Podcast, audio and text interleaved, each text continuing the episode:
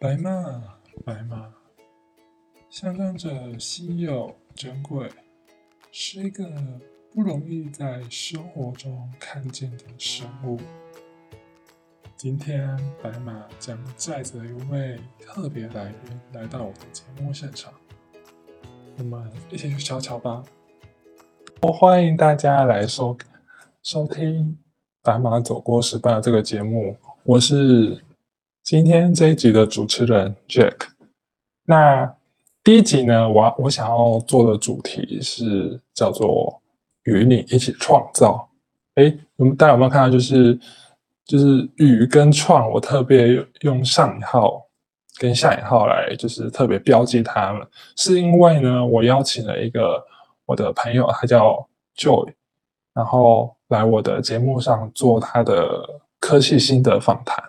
然后我的朋友他现在是就读国北教的语文创作学系。今天这一集会想要邀请我的朋友来谈一下他在大学就是目前所经历的，无论是课业上、社团上，或是人际上的一些心路历程。好，那我们现在就请。好，嗨，大家好，我是 Joyce。那我今天就是受 Jack 的。邀托，然后所以来担任他第一集节目的来宾。那我今天就是想，除了来介绍自己本身在语文创作学系就读的一些心得之外呢，就是也会跟大家分享一下在大学生活的一些体会这样子。那我目前就是除了在呃科系本身对于研读自己本来就很有兴趣的文学之外，在其他像人文社会的领域也有一些探索，像是之前有跟。Jack 一起在人文社会工作方，我是担任宣传部组长。那在呃，目前则是另一个社会科学种子论坛，也是有在学术部的性别组，就是担任一些相关的职位这样子。嗯，对，就是其实刚刚 Jo 也是讲了那个社会科学种子论坛的学术部，就是是我，因为我现在也是那个组织里面的一个部员，然后学术部当时在我就是填。报名表单填正才表单的时候，他是我第一志愿，然后但是我没有上，对，就是感觉学术部是一个蛮就是卧虎藏龙，然后人才济济的一个，没有没有没有恭喜就是，因为我也是我也是就是因为对于性别议题比较有涉猎才进去，然后进去之后就会发现每个人的专长跟涉猎领域都不太一样，然后就会觉得呃也是学到蛮多东西的。请 Joyce 来，就是自我介绍一下。那今天我们的就是节目的一个形式，就是我就我会设计一些访纲，然后来问我的来宾，然后来宾就是就是针对我这些问题，你可以就是在做一些回答这样子。那第一个问题是快问快答形式。那快问快答这个环节，我设计了五个题目。然后你每每一个题目就是就是必须要在十秒内就是答出来，十秒吗？对，好哦啊，其实我不会认真计时的，就是对，就是尽尽力所能的，就是回答这样子。好，那你准备好了吗？好，OK。好，那快问快哈第一题。请你用一句话去形容语文创作学习。嗯，就是与大家一同创造文学相关回忆的人。OK，就是与大家一同，对，就是呼应我们的标题“创造”。好，第二题，呃，一句话的入语文创作学习。哦，就是这比可能比较像是其他科系的人会讲的，或是。不是在文科领域的人会讲，就是比如说，那你读这个以后出来要干嘛？这样子。其实不止这科，想很多科系都在文文对，就是文科的原罪。有时候这个也很难哦，就是一两句话就回答完这样子。好，再下一题是最近最有成就感的事情是什么？哦，我觉得就是。最有成就感应该是把社会科学种子论坛的东西做出来吧，就是因为我们七月底有要给高中生的营队，然后目前就是简报就是有做出来的，然后专栏文章也有就是在做修订，就感觉还蛮有成就感的。好，下一题，请问就是你看书的时候有什么小癖好吗？看书小癖好哦，哦，就是要有书签，然后如果是自己的书，就是会想要画线，跟可能做做一些笔记在旁边。哦我真的觉得书签很重很重要不然的话就是哎、可是我我其实看到有书签，也不代表我就不会折书。就是我有时候如果看到，就是我觉得这一页写的太经典，我就会把它折起来。然后书签它只是标记我那个时候看到哪里。哦，我我是在身身旁没有书签的情况下，我才会用折页的方式，因为我觉得折页好像就是会破坏，就我觉得它就是破坏整个书的质感这样子。对，没关系，这是我的小癖好。下一题，也就是最后一题，请问你在上大学后最常做的事情是什么？哦，就是看书、写报告、睡觉这样子。可是不是说，其实看书跟写报告就就已经会花费掉蛮多时间了。所以，尤其是你如果有早八课，你就会很珍惜你的睡眠时间。原来如此对，早八真的很辛苦。好，好，那我们第一题快问快答的环节就结束了。在第二题，嗯，就是你 Joey 刚刚提到说他是就读语文创作学习，那你当初在进这个科系之前，你是透过什么管道进去的？哦，我就是用学测之后个人申请的方式进去，就是呃，因为学测的个人申请，它每个学校的环节可能不一样。那这科系语文创作学系，它规定的就是会先书审，就是你第一第一阶段中的第一阶段，你的书审资料一定要过。那再就是呃会有笔试，然后笔试完之后，就是当天又会有面试。那之后就是三项分数加起来的结果，就会决定你能否在呃个人申请的过程录取这个科系这样子。那我会去我会觉得当时就是可能大部分人看到这么有这么多环节的个人申请，可能会有点却步，但我其实当时是还蛮兴奋的。然后最后就是无论是在书审或是笔试、面试的方面，都感觉有得到我理想的成绩，所以就还蛮有成就感的。那你当时书审是，就是第一阶段书审是他们要你准备什么资料？就是哦，哦，没有没有，他们没有说，他们其实没有规定说书审一定要有什么，可是就是你自己就是可能会参考那时候升学的一些手册啊，或者是师长给你的建议，然后你自己就会知道你可能要放一些你的作品集上去，或是你有参加过文艺相关的营队活动那些的。跟就是你为什么会想来读这科系的动机，然后你以后想要发展的方向这些，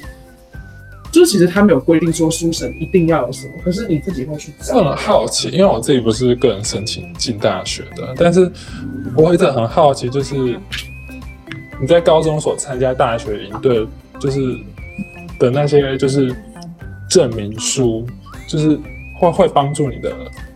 个人申请的备审上有加分的效果吗？你自己觉得？像你不是参加过，因为我跟 Joyce，正大的文艺营，对我跟 Joyce 是，哦，对，我们在原台本是台大文艺认识的。对是在台大文艺我现在想起来已经五五年前了，就是时间过很快。对，四年前啊，二零一那是二零一七年的那个，对，就是对啊，已经四年了。但是我记得我们当时不是直接认识，我们好像是间接认识，我们好像是透过对某某一个朋友认识的这样子。对，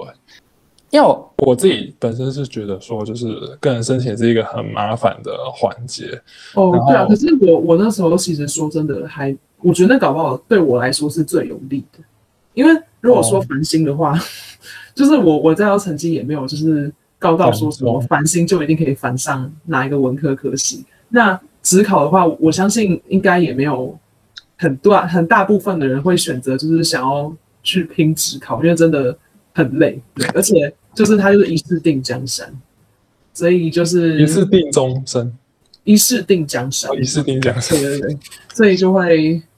觉得那时候虽然准备个人申请有点就是紧张，不过就是还是觉得这样的形式也蛮好，而且其实也可以利用书审、面试、笔试这些环节去把你个人呃为什么想要读这些科系啊，然后想要学到什么这些想法整理一遍这样子。嗯，还不错。对，因为我我记得我当时是，就是我们学校老师是跟我们讲说，就是如果你能够用繁星上就用繁星上，因为就是有时候你繁星越越早上可能会对，而且你会你不用像个人申请去准备那些书审资料去做备审这样子，然后繁星有一个好处就是你可能会翻到一个很梦幻的，就是你可以以在校成绩的优势去，对，翻到一个梦幻科系，可能你可以翻到一个可能你个人申请没办法就是录取的一个科系这样子，所以他所以鼓学校就一直很鼓励我们用翻新，但是翻新就很累，这样子就是因为你要顾你的在校成绩这样子，对，然后 但我觉得就是。我觉得没有哪一个是最好或是最坏，就是看哦对，就是看个人适不适合。对对对对，然后第三，再来是下一题，第三题就是你觉得，因为你现在是大大二要升三，大三，那你就是觉得说，就是大学生活跟高中生活有什么差别？哦，我觉得最大的差别就是课堂跟人际的形式吧。对，首先课堂的话，就是相信现在的高中生可能多少有所听闻，可是还是没办法想象，就是大学之后，其实课堂大部分会呃采取评量方式，可能就是申论题的考试啊，然后或者是报告。那做报告这件事情，在大学就变成一个很重要的养成过程，因为其实说真的，高中以前好像不太有机会让你真的去写比较长篇的报告，或是跟其他组员合作完成一个专题什么。但大学几乎每个课堂可能都有这样的机会。那再就是申论题的考试形式，可能高中以前也没有很多这样的机会去让你知道，就是应该要怎么申论，就是表达自己的想法。但是大学相对的，就是我，尤其是文科科系，我觉得好像教授其实还蛮喜欢，与其说要用选择题的形式，我觉得教授感觉更喜欢用申论题的形式来考同学这样子。对，那再就是刚刚讲是课堂的不同嘛，那再我觉得人际的不同，就是因为大学就是除了必修课之外，其他都是自由选修的课，那所以其实虽然呃你们在系上会有一群人知道，大家彼此知道谁是谁的同学，但是其实相对于高中以前那种大家都在同一班的状态是更分散，因为你们选的课通常随着年级越高又会都不一样。那所以呃，虽然说你们是同一班同学，但也未必就是会像以前高中一样，就是你们可能跟大家都比较熟，或是很清楚的知道谁是谁，因为就是很分散的状态。了解，我也觉我也蛮深，就是深有同感，就是感觉上大学了之后，就是做报告跟写申论题的机会跟频率都比高中还要多非常多，所以感觉现在科技性质比较相近，就是我跟你的目前念的科技性质比较相近，所以就是变成说哦，做报告还要写申论题就是成为就是好好像它就是一种系上就是一个训练训练过程，然后也就是成为我们一个必备技能。然后人际关系我自己也是蛮有同感，就是大一大二大家因为就是可能蛮多必修课，所以大家就是同班的，就是会在一起会一起上课。可是到了大三、大四，会因为选修领域不同而就是见面的机会就对啊，而且其实说真的，说真的，即使是在呃你们都上同一堂课的状态，感觉大学相较于呃那种跟同班同学熟悉度也会比高中再少一点点，就是可能是我个人感觉，可是我觉得好像还是有比较少。而且大学虽然有导师制度，就是会有导师跟导生的导生剧导可是那种导师跟导师跟导生所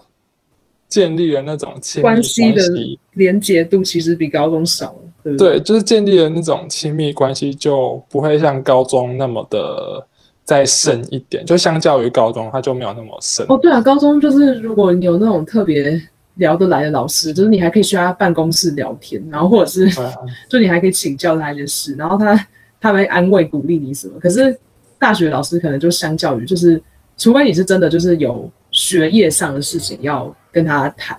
不然好像其实真的就就还好。即使是班导也是。真的，我自己也是深我深的。我我其实没有觉得这样的就是这样的转变不好，我觉得这就是一个人生求学当中必经的转捩点，然后其实也是会从中就是得到一些新的成长的感觉吧。因为如果大学还是都跟高中的形态一样的话，那就感觉就是在读另外一种高中。可是就是因为大学的形态一定会让我们有各种不管是课堂或是人际相处上的转变，所以可能才因此让我们呃在本身的成长过程中也有一些蜕变的感觉。好，那下一题就是你当初是在学测完就是成绩放榜后，你是怎么去选志愿的？嗯，其实我那时候呃，因为学测放榜之后，他那时候如果你要个人申请的话，他只能填六个志愿嘛。就是我们那届是第一届的五选四的考核，那所以他就是改采了这样的形态。那我那时候填志愿的时候，其实呃也是有点彷徨，因为毕竟是第一次考试制度的转变，所以就是也听了各家说法，然后。但也是大致上照着一般人呃心目中文科的那个排行跟顺序这样填下来，但最后就是上过了一一阶一阶段审查，就是国北教语文创作学系，那所以我就是有点破釜沉舟了，就是好，那就是这一间就是去试试看吧，然后就过二阶，然后还是正取一，对，所以那时候也就觉得哦，那就去读吧，因为也是我很有兴趣的科系。就是在教文学的，然后又是以创作为根本，然后也融合了很多人文社会相关的东西，这样子。了解，但看起来就是这科技真的是有点像是量身为你打造的一个科技，蛮适合你。也不能这么说，对啊，就是算适合吧，对。因为文科虽然说可能呃在世俗眼光中会觉得说很可惜，或者是。如果要念文科的话，为什么不去念其他传统大校？但虽然当初我的志愿是没有填到传统大校的文学科系，但是我个人会觉得说，在我当时的了解跟就是读到现在读两年的这些过程之下，其实我并不会觉得说在语文创作学习会让我获得的比较不足。相反的，就是我反而觉得这样的科系其实是还蛮适合我，然后也可以在呃相对自由跟。多元的情况下去学习自己想要的相关知识，对。了解，好，那我们那下一题是，就是，嗯，你觉得就是目前为止在你的大学生涯当中，就是哪一堂课令你印象最深刻？哦，一定只能一堂吗？还是可以两堂？哦，呃。有点难选，不一定只能一堂，就是只要有印象的，只要不是只要有印象，只要就是让你觉得很深刻的课，就是你都可以分享这样。好，好，那我就针对不同类型的各讲一些好了。好，呃，就是首先文学的科系，它大家应该都知道会有最根本的那种文学概论课。那我觉得这堂课令我印象深刻，因为那是呃我们班导教的，然后他上的方式跟就是可能其他文文学科系会直接采用张双英文学概论的那个读本来当教材的方式不一样，他是自编讲义，然后他汇集了很多就是呃不管是国内或是国外的学者写的论文，就是针对不同的文学题材跟文学研究方向写的论文，然后去跟我们介绍，哎。就是呃，为什么这个论文它是会写出这样的论述？然后他写的这个要研究的东西本身，它背后的一些脉络是什么？所以我觉得其实呃，课程的内容是非常多元丰富，然后同时也可以让我们去从这些研究论文的形式来，就是学习到说哦，原来就是写研究它的脉络是这样的，然后哦，或者是他研究这个东西，原来它的。背后形成的原因是这样，然后原来他可以有这么多探讨的方向，然后就觉得收获还蛮丰富。对，哦，我觉得我举个例子哈，就是比如说他一本讲义里面，他可能就会有性别、族群跟呃像是宗教有关的文学研究的论文。那性别这些可能就其中又会有，比如说像是针对呃电影跟文学改编性的某一部呃某一些作品的研究，然后或者是呃女性谈词小说中的传世欲望这些，然后就会带领大家去看到说，哦，那这些为什么这个研究者会采取这样的方向呢？那他是怎么去考证，或者是把性别这个比较后设角度的东西，再跟去跟比较古早的文本串在一起，然后就会觉得这个很被启发，对。想分享另外一堂课，就是哦，对，传播学一下，就是我们系上会有几种学程，就是有华语文学程，然后编辑采访学程跟文学精进的课程。那我自己是文学精进跟编辑采访这两个学程都有去申请。那我觉得编辑采访学程最令我印象深刻的课，目前就是传播学概论。对，就是因为它其实是。如果有修传播科系相关的课的同学，可能就会知道，它其实是一门相对还蛮硬的理论课。但是我觉得，因为呃，那名老师他的功夫非常的深厚，所以他在带理论的时候，他举很多实际生活的例子啊，然后也会就是带领同学去随机的课堂抽问，然后训练大家临场反应，跟就是一些小组的报告，跟你个人的就是。针对现在新闻媒体所呈现的社会的现象，做了一些个人的小作业之类的，然后还有就是很扎实的期末申论题考试。所以我觉得整堂课它虽然是在讲理论没错，但是因为它有用很多实例让我们去练习，所以也是相对就是更具体，然后也是很丰富的一门课。了解，好。哦，然后我可以再简介一下文学精进课程，就是那门课其实就那个学程其实就是呃，你可以去选择各式各样你想要的，就是跟文学领域相关的课。那可能内容是比较偏向古典，或也可能是偏向现代的呃赏析或者是文本的研究。那我自己目前呃修到现在印象深刻有像是俗文学，然后或者是专书选读。哦，或者是文艺心理学这种，呃，可能是一个从文学之中衍生出来的相关学门，或者是呃融合了像俗文学，它可能就是融合了文学，然后跟其他像是什么民俗学啊，然后呃甚至是社会学的那些综合的东西，然后我就会觉得，虽然可能没有办法像最专门的科系学到那么深入，但是也是相对提。的提供给我们一个不同的视野，就是去看待文学本身，因为会发现哦，原来文学它其实不是只就限定在某一些地方，它其实也是跟很多其他学门有所连接的这样子。好，再来下一题，就是你觉得这个科系有没有相对应的职业发展是什么？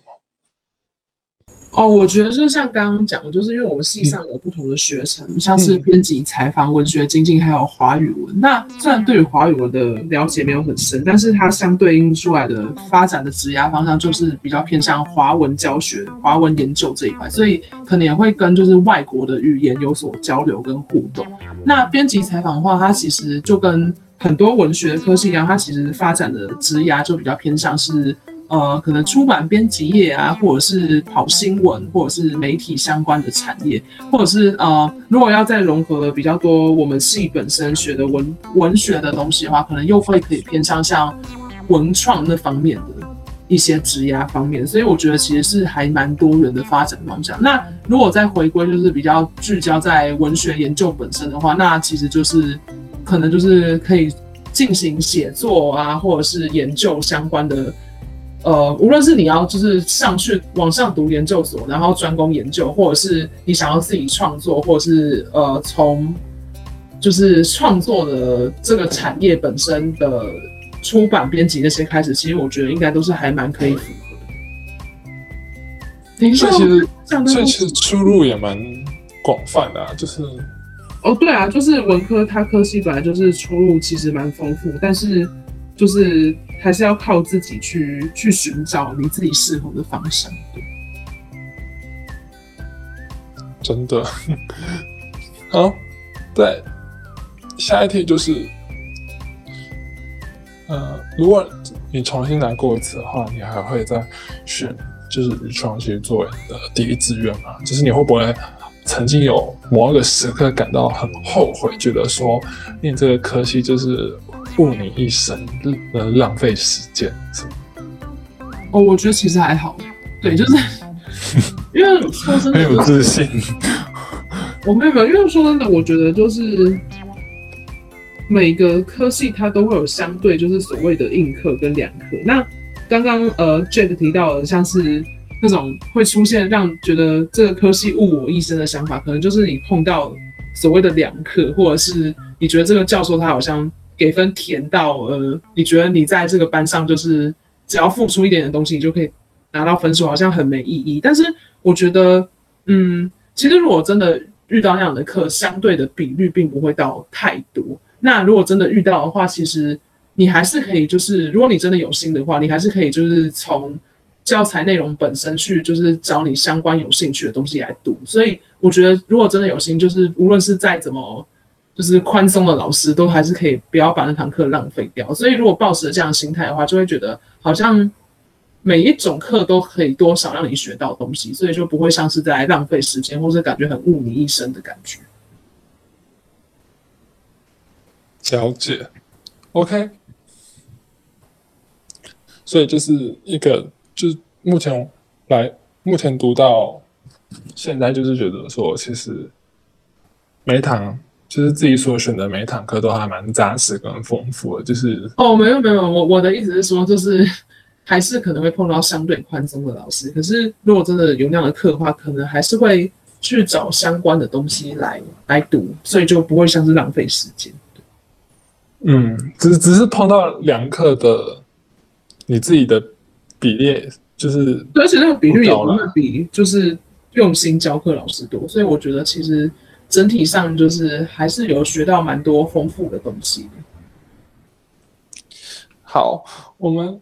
来到了，就是我们我们的最后一个最后一题，耶耶，不知不觉，好。你觉得就是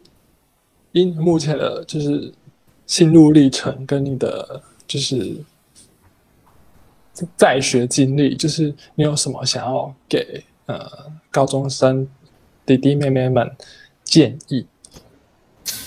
哦，我觉得其实就是呃，择你所爱，爱你所选。不，不是，不是，不是。好，虽然有有点像，可是我觉得这样想真的有点太太心灵鸡汤。就是我他们现在这样听，应该会觉得有点不悦。对，所以我要 好好认真的，不要用这八个字就讲完。呃，我觉得不管你现在处在一个什么样的阶段，就是无论那个阶段是你已经很明确的知道你将来的兴趣跟发展方向，还是。你还是有点不确定，或者是说你知道你自己的想要发展的兴趣方向，但是你觉得这个好像跟现实的，比如说经济或者是职涯的考量，好像会有一点抵触。我觉得都没有关系，因为那就是你现在目前所处的位置。但是我觉得不管你所处的位置是什么，它都是可以通向很多的可能性的，因为就是你们还，就是你们还真的对非常的年轻，然后。也还是有很多的时间跟很多的空间。我所谓的空间，除了就是呃，以后上大学会接触到更广阔世界以外，还包括现在就是网络时代，也可以让你们知道呃更多就是世界各地的各种学科的知识跟资讯。那这些都可以帮助你们在求学路途中，我觉得可以累积更多养分，然后呃更让你们清楚自己真正想要的是什么。对，就是。我像我刚刚讲的，就是有些人可能很确定了，那呃，这他就可以呃，那你们就可以在很确定自己的兴趣所在的之后，再更加精进自己的知识，然后更加了解说，那我想要就读的最想就读的是哪一种类型的科系？那我只进去之后，我又最想要从走哪一种方向？那我可以怎么准备？那可能如果相对比较不知道自己的兴趣跟对未来彷徨的。弟弟妹妹们，我觉得也真的没有关系，因为就像刚刚讲的，就是这是一个很广阔的世代，就是你们可以从很多的资讯之中去了解很多东西，然后要相信，慢慢总有一天你还是终究是会找到你真正热爱的事物，然后当你发掘你自己的热情所在之后，你就会有。很有动力，想要朝那个地方去冲刺。嗯，那还有就是可能，呃，比如说可能这种情形在东方社会比较普遍，就像是你对于文文科的东西很有兴趣，可是可能周遭会有一种氛围告诉你说，哦，这个当兴趣就好，没有办法去大学，就是把它当做一个职业方发展方向，因为就是可能市场就是僧多粥少，或者是或者是它就是没有一种发展的前景之类。但是我觉得。好，虽然那些话语可能有某种它的现实的考量，但是其实最终你还是要回归你自己的本心，就是你真正想要的是什么。就是或许你可以在兴趣跟现实的考量之间做一个权衡跟抉择，但是你也可以坚持，就是你最初的热情跟兴趣，然后去闯闯看，就是你将来可以发展出一些什么样职业方向，因为。就是职涯，或者是你将来的广义上，你将来想要发展的方向，这些东西其实都不是由别人来断定，而是自己去慢慢摸索，自己走出来的。所以我觉得，就是有时候可以适度的先把周遭的那些各种纷杂建议，就是先静音，然后去听你自己内心的声音，这样子，然后或许你就可以找到你最想要发展那条路。嗯，那就是希望今天就是 Joyce 跟我的。就是谈话，还有就是整场的内容，可以让就是一一些收听的观众有所心得。然后就是，反正今天重点就是，嗯，你一定要就是慢慢去探索出就是你自己的性向跟热情，然后你才有动力去往前进，往前去探索。那。还有还有一点就是，我就是大学，嗯，我觉得大学并不是一个职业训练所，对，就是，嗯，所以不一定要将大学跟职涯跟你未来的职涯做一个非常强烈的连接，就是他们还是有相关跟连接，只是不要把他们看得那么重。对对，像刚刚问的那一题，就是对应的职业发展，它也是一种可能性，不是说就是一定必然就是这样子。你也可以就是纯粹为了兴趣读大学，然后可它跟你将来职业考量是分开，这也是有可能的。或者是你可以读完，然后去就可能研究所转换跑道，可能对，或者是就是比如说呃是相关，但是不是等，就是比如说你读文学，但是你后来从中就是。你再去学其他人文社会领域的东西，然后你觉得这个好像在职涯运用上会比较有效率，然后你可能就转到那方面，这也是一个方向。对，反正就有各种多元的方向，就是可以自己去探索这样子。嗯好，那嗯，我们非常谢谢今天的就是 Joyce 来到我们节目。那下一次就是下一集的主题就是大家可以。好好好好小期待一下这样子，那我们今天就是非常谢谢 Joyce，耶，谢谢，好，希望大家听完会有点收获。